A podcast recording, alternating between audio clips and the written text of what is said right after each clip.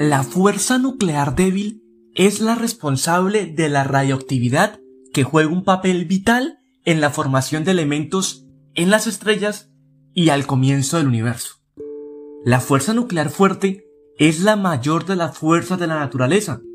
Esta fuerza mantiene unidos a neutrones y protones dentro del núcleo del átomo. También une partículas pequeñas, los quarks, que constituyen los protones y neutrones. Bienvenido, bienvenida a una nueva aventura por el cosmos. En el capítulo de hoy vamos a terminar la miniserie que había creado sobre las cuatro fuerzas fundamentales. Obviamente, para poder escuchar este episodio, tuviste que haber escuchado los tres anteriores. Te los recuerdo. El primero se llama la gravedad. Y los otros dos se dividieron en dos partes, la parte electromagnética 1 y electromagnética 2. Así que si no has escuchado aún estos tres episodios, por favor dale al pause a este episodio, ve a escuchar esos tres y luego regresas. Si ya escuchaste los otros tres, puedes continuar sin ningún problema. Esto para que puedas terminar la serie de la mejor manera y entiendas todo el tema a perfección. También recuerda darle a seguir o suscribirte al podcast si aún no lo haces y compartir este episodio para que podamos llegar a más personas. La radioactividad natural fue descubierta por Madame Curie, cuyo nombre de soltera fue Marja Sloboska, polaca, posteriormente francesa. Estudió y trabajó en París conjuntamente con su esposo, del cual viene el apellido Curie. Trabajaron con pechblenda, una forma de uranio, también conocida como uraninita, que es más radioactivo, y con torio. Descubrió dos nuevos elementos, el polonio y el radio, de donde nace la palabra radioactividad. Si quieres saber más sobre la vida de esta científica, Madame Curie, te invito a que me lo dejes saber en comentarios en el Instagram o el Facebook del podcast. Instagram arroba aventura por el cosmos y en Facebook Una aventura por el cosmos, para saber si puedo traer un capítulo dedicado exclusivamente a esta científica. Si no, pues no hay problema, les traigo otros episodios. ¿Qué es la radioactividad en sí? Sabemos que todas las sustancias están hechas de átomos. Estos tienen un núcleo alrededor del cual giran electrones. Algunos tipos de átomos son inestables, uranio, torio, el núcleo decae en un elemento más estable. Este proceso se conoce como radioactividad. ¿Cómo decae el núcleo? Puede hacerlo de tres maneras distintas. Una, dejando escapar partículas alfa. Dos, emitiendo partículas beta.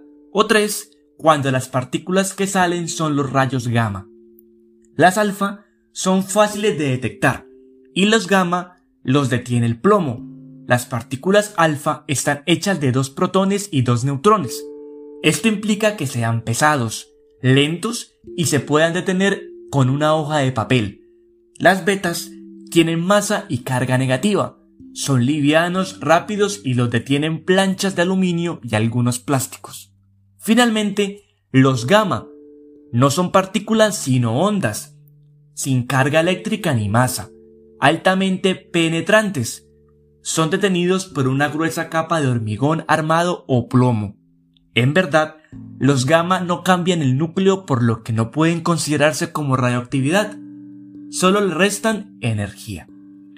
La fuerza nuclear fuerte actúa solo en el núcleo del átomo, es horripilantemente grande, pero solo se ejerce a cortinas o prácticamente a distancias relativamente cortas.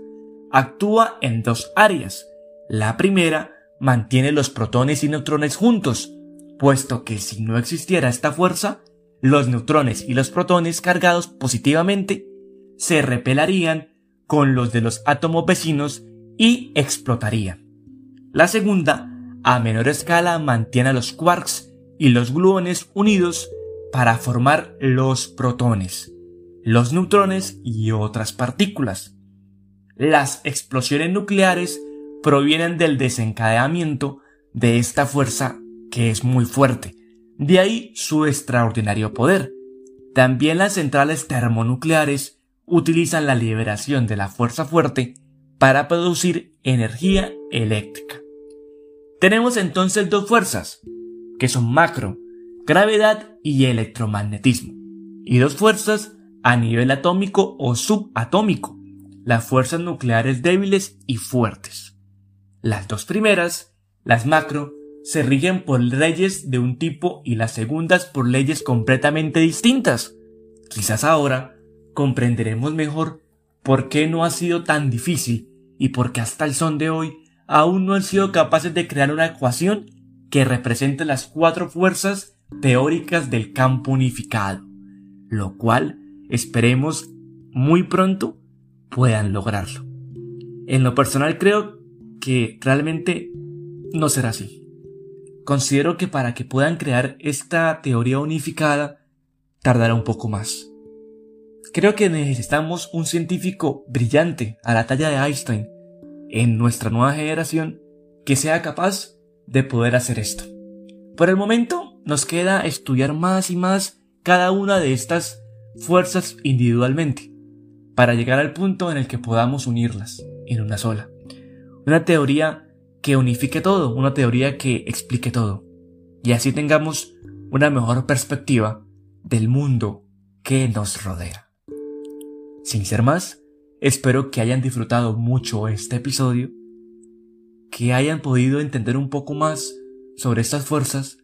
Esta miniserie me gustó y me ha gustado mucho grabarla porque realmente son temas que que se conocen, pero a la vez como que no se profundizan, y considero que es necesario hacerlo. De igual forma, si ustedes consideran que quieren saber más sobre cada uno de estos temas, pueden hacérmelo saber, y futuramente podré traer más a profundidad. Sin más que decir en este episodio, los invito de nuevo a escuchar los anteriores, ya que creo que hay muchos episodios los cuales tú no has escuchado. Si no es el caso y ya escuchaste todos, Tranquilo, pronto traeré un nuevo episodio. Eh, en cuanto a lo que les había comentado anteriormente, bueno, quiero aprovechar este tiempo para contarles cómo va el proyecto de videos de viaje. Acabé de realizar una compra. Ya compré la cámara 360. No sé si ustedes la conocen, es una cámara la cual puede grabar a todas direcciones al mismo tiempo.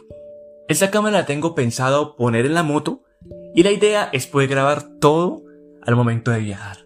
Y así hacer cortos videos en los cuales yo pueda mostrar en imagen, bueno, en video, lo que yo estoy viviendo y luego en postproducción grabar el audio, contándoles pues cada momento. ¿Por qué? Primero, pues he pensado de que gracias al podcast he podido mejorar un poco la forma de hablar, pero esto no es algo que se pueda hacer muy fácilmente en vivo. Sí, muchas veces es complicado. Para que sea más sencillo, ya debido a que tengo pues la práctica grabando así pues voz, la idea es hacerlo por aparte. Primero grabar el video y luego ya en postproducción grabar el, organizar el video, poder hacer un guion, el cual yo pueda luego hablar sobre ese guion o leerlo llegado al caso y poder pues juntarlo y que quede el video completamente. Les recuerdo estar atentos a esto. Pueden darle a seguir eh, a la página de Facebook Una aventura por el cosmos mi idea es convertir a futuro esta página en una página de viajes. ¿Por qué? Porque realmente amo mucho esta, esta parte lo, de lo que es viajar. Y quiero poderles mostrar a cada uno de ustedes eso mismo. Eso no quiere decir que pues, una aventura por el cosmos se acabe. Para nada. Quiero seguir continuando con este proyecto, trayendo más y más episodios. Pero ya pues obviamente en modo podcast, como lo hemos estado haciendo. Ya en video quiero pues dedicarle mi tiempo a lo que son videos de viajes. Si estás de acuerdo conmigo en esta idea, te agradecería que me lo dejaras saber en un comentario para saber que, que estoy en lo correcto. O si tienen alguna otra idea, pueden de igual forma hacérmelo saber. Para poder estar más tranquilo y de que eso no afecte a futuro, pues los proyectos que hasta el momento he realizado. Y ahora sí, sin más que decir, concluimos este nuevo e increíble episodio. Compártelo a cualquier amigo, familiar, amigo.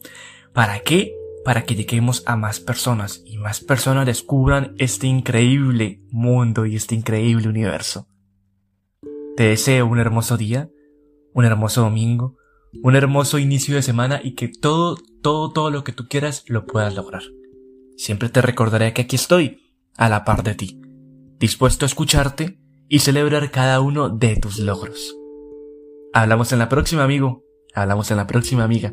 Bye bye.